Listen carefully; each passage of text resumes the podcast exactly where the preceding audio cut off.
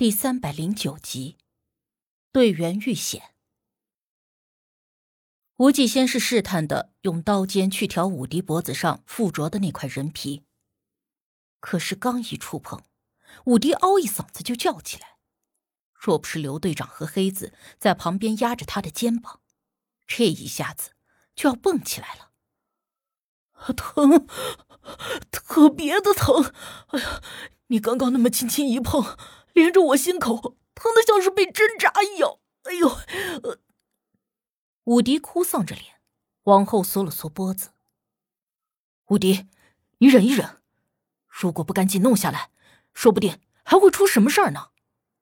黑子也是见识过那东西的厉害，出言劝慰武迪：“啊，不行不行，我也不是说受不了疼的人，只不过那种疼，就像是有根弦。”连在我的心脏里面，还有神经，轻轻一碰，整个神经都好像要被扯断了似的。武迪一边说，一边摇着头，大有不愿意继续下去的意思。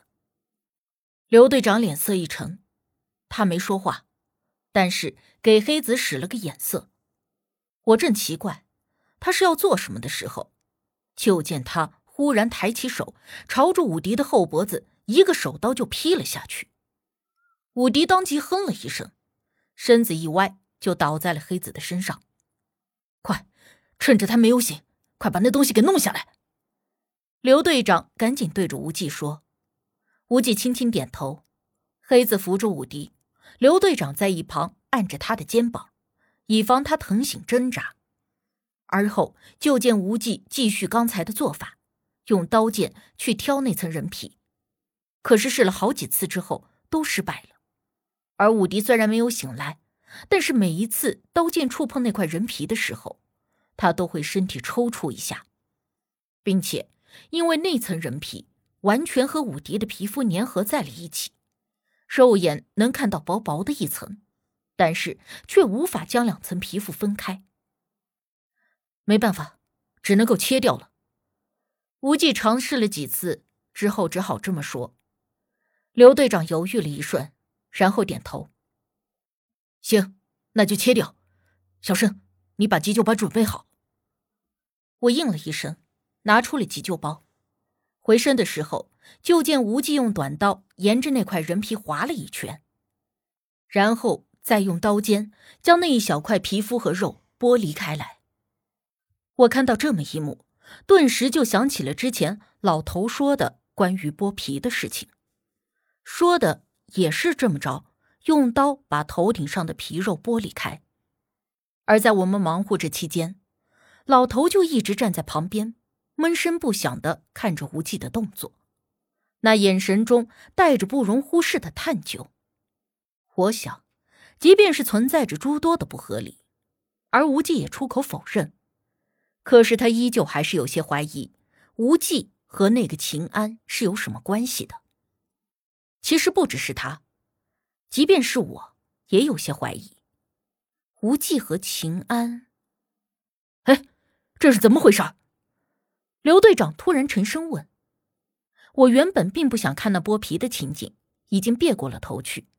听到这声音，立刻就看去，只见无忌几乎已经将那块皮肤剥掉了一半多，而那皮肤下露出的血肉上，竟然是发白的。并且还没有什么血，那块肉就有点像是潮湿发霉、长了毛似的。总之，怎么看怎么不对劲。无忌看着那情况，眉心一蹙：“糟糕，有些晚了。晚了，那是没救了吗？”刘队长紧张的问。无忌没有说话。只是直接利落的将那一小块皮肤从武迪的身上割了下来，然后他从随身的包里拿出了一张符，并且还咬破了他自己的手指头，挤出了几滴血，抹在了那张符上面，然后用火烧成了灰烬。最后，无忌将符烧成的灰按在了武迪那块发白的肉上，而后顿了一下，转而问我：“大姑的香灰你还带着吗？”嗯，我带着呢。我立刻点了点头。从包里把香灰翻找了出来。这个香灰我原本是不太愿意带着的，因为这东西占地方，我又嫌背的东西太多，实在是太沉了。但是大姑却执意让我必须带在身上，没得商量。最后无忌也说带着或许会用得着，我这才把它装进了包里，只是一直都放在最下层，都差点忘了有这东西的存在了。无忌接过了香灰之后，撒了厚厚的一层在武迪的伤口上，最后又用纱布将伤口包扎好。这样就没事了吗？刘队长问道。无忌的话让刘队长紧张了起来。他说：“这么做只能是暂时的保证武迪的情况不会快速的恶化，但是要保住性命，还是要尽快离开这里，再想办法。”刘队长看着武迪，不知道在想些什么，总之脸色十分的难看。为了不耽误时间，黑子把武迪背在了背上。好在武迪并不高壮，不然这路上还成了问题呢。而我们继续往前走的路上，老头就说：“我看小哥你也是个同道中人呐，不知道师承何处啊？”无忌看也没看他一眼，直接就无视了他的疑问。老头见状，不无尴尬的呵呵了一声，说：“其实他也认识很多的道门好友，说不准呢，报上名号都是一家。”我听着心里想笑。无忌虽然用符，有时候用术法，但是他却更加倾向于佛家，算是佛道同修吧。老头见无忌不搭理他。转而就将注意力转移到了我的身上。小丫头，你跟小哥也是同宗？不是，我出于礼貌还是应了一声。那，你也是同道中人？老头又问我。我摇了摇头，并不是。那你身上带着这香灰是什么？老头大有打破砂锅要问到底的意思。这个嘛，哎呀，一时半会也说不清楚。等离开这里以后，如果有机会再说吧。我并不相信这老头，也不愿意把自己的私事说的太多。更何况，这个老头自己已经承认了是个盗墓贼。等出了这个地方，刘队长他们不把他给逮起来才怪呢。也好也好，来日方长嘛。老头终于没有再追问，只是这话虽是对我说着，可他却是看着无忌，仿佛像是在暗示着什么。过了没多一会儿，武迪就渐渐的转醒了，他哼哼了两声之后，我们赶紧停下脚步，黑子小心的把他放了下来。武迪迷迷糊糊的睁开眼。看着我们几秒钟以后，似乎才回了神。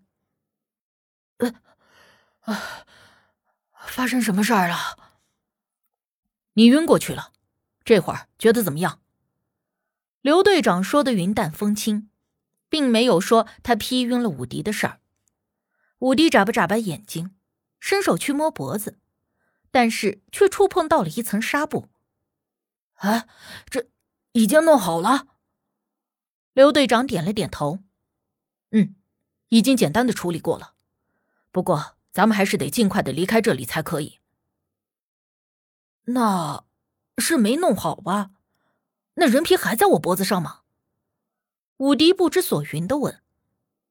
没有了，已经被小屋给割下来了。怎么，你没有感觉吗？黑子接着问道。武迪又伸手轻轻的触碰了一下那伤口上的纱布。然后微微摇了摇头，没有啊，一点感觉也没有，不疼不痒的，只不过，只不过什么？刘队长立刻追问。武迪自己轻轻的按了按伤口，只不过，哎呀，哎，那里附近好像都没有什么感觉了，连我按着也不觉得疼。刘队长的脸色又沉了一分。看向了无忌，无忌也微皱了皱眉头，但是只说：“咱们尽快离开这里。”这话我们就都知道是什么意思了，必然是武迪的情况十分不好，所以我们的时间就更加紧迫了。我们立刻动身，继续往前走，并且都默契的加快了脚步。但是这条路就像是永远都没有尽头似的，我们总也走不到头。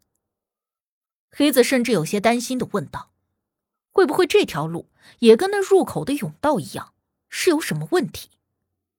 但是无忌和刘队长都说没有问题，因为他们就是为了提防这一点，从一开始进这里面就有细心的留意过，并没有发现到异常。也就是说。我们还在继续前行，在黑暗封闭的地下，时间似乎都没有了任何意义。我们所有人都疲惫不堪，但是因为紧张过度，却又没有任何的睡意，一直都在条件反射的往前走。手表和其他电子设备早就已经失灵，也不清楚究竟走了多久。武迪的情况似乎也越来越不好。他的脸色变得越来越白，走的也越来越慢，并且我还留意到，他的呼吸也越来越沉重，整个人都变得越来越虚弱了。